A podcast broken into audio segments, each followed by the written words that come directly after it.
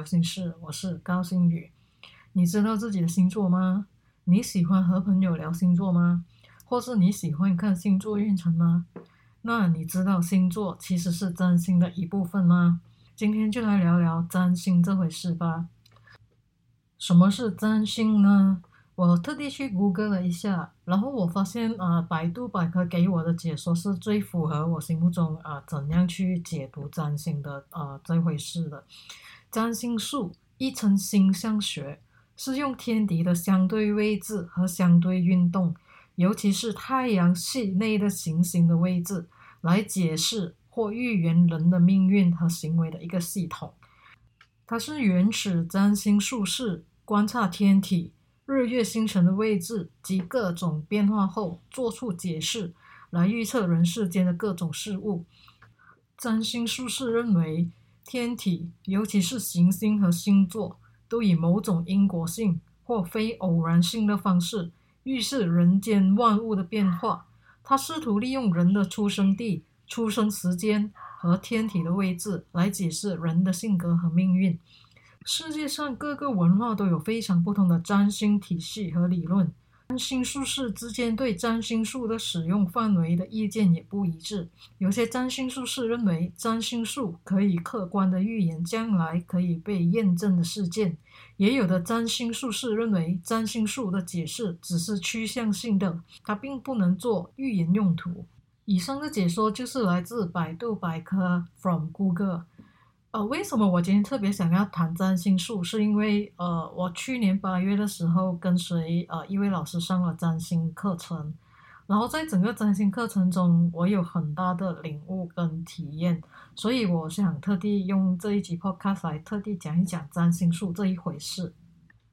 在刚开始上课的时候，我们每个人都会收到老师啊用 software 为我们 generate 出来的本命盘。什么是本命盘呢？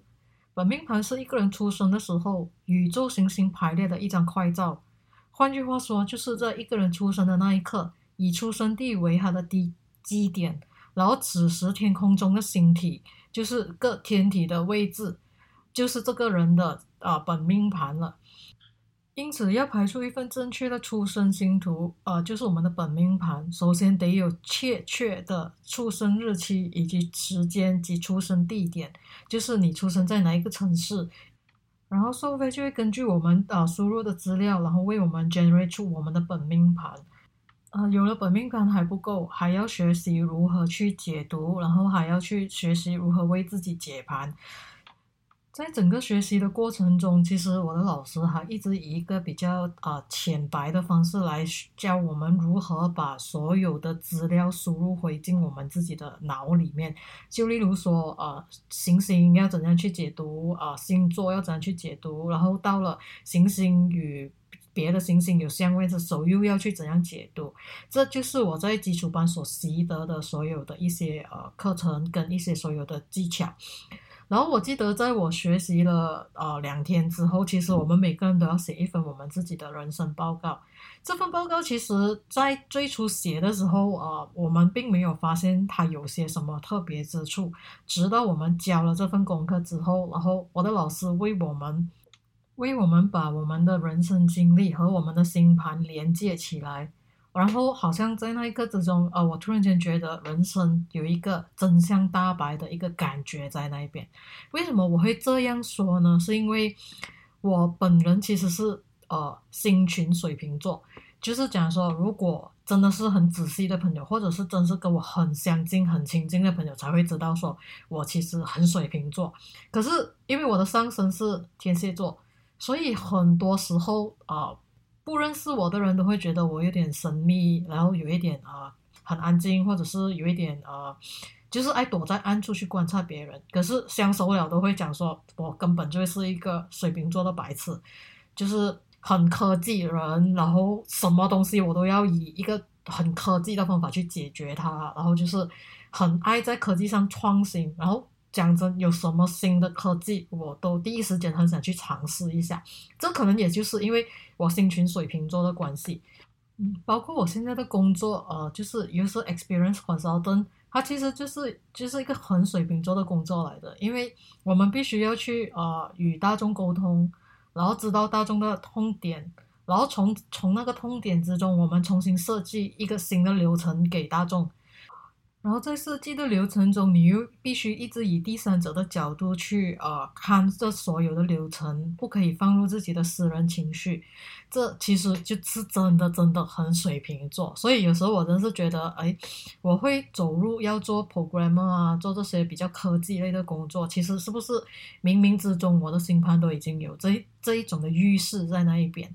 如果撇开这个工作来说呢，嗯，另外一点可能跟水瓶座比较有关系的，也是我刚刚才发现到的，就是啊，为什么我会去学占星？是因为水瓶座也是主占星，所以我我这是突然间有一种恍然大悟，诶，在这么这么老之后去学占星，原来是有原因的。然后就是因为这个水瓶座，所以我去体验了占星一把。然后在学习了占星之后，再听唐启阳老师的 podcast，我会更加觉得哇，很多东西是更加可以连接，更加可以体验，然后更加有感。为什么呃，唐启阳老师会在他的呃那个共识力那边会写下这么一些鼓励的话语，或者是一些啊让我们警示的一些语言？所以在在经历了这整个占星的过程中，我最大的收获其实是，呃，任何事情都有正负两面，就在于你要怎样去诠释这个事件。因为每个事件来到我们的生命当中，它都是中心的。这样，如果我活出了我星盘的比较负面的一些特质，这样当然我看事情会比较负面。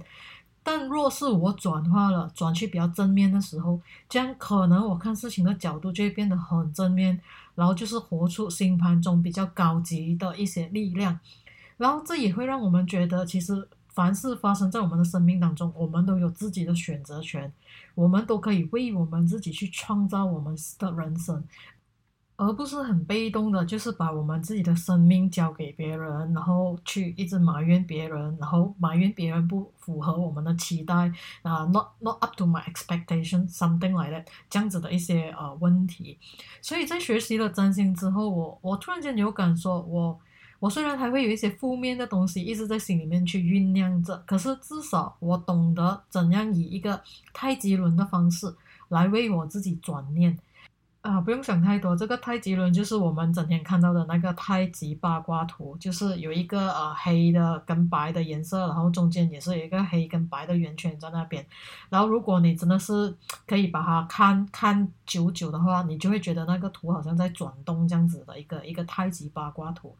对于我来讲，这个太极八卦图虽然它是一个原始的东西，然后是道家的东西，可是我老师把它融入进了占星，来告诉我们。人生都会有正与负，然后人生也会有黑与白，但是我们并不一定讲说我们要活出那个极端的白或者是极端的黑，而是在那个极端的白当中，它会有一点黑，然后也在那个极端的黑那边有一点白，这就是所谓的阴阳调和。所以它教会我们，就是说我们可以利用占星这样我们自己本命盘的那一个力量，来为我们去做出一些选择。然后平衡我们的生活，而不是说事事我们都把我们的力量交给别人，然后让让别人来为我们做决定。所以，为什么当学习了占星之后，我会突然间有一种任督二脉打开的感觉？就是其实我在无意识之中，我永远都好像能为我自己去走出一条对的路。包括以前我很负面的时候，我其实觉得人生很没有希望的时候，在职场上一直很堕落的时候，我总觉得，哎，前方还有一个人在等着我，还有一个更好的东西在等着我。所以在那段时间，我总是，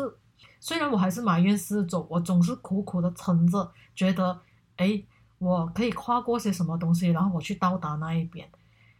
经过整个这样的过程之后，我。解读了自己的占星盘之后，我才发现，其实所有的心魔都是我设给我自己的。因为我土星在一宫，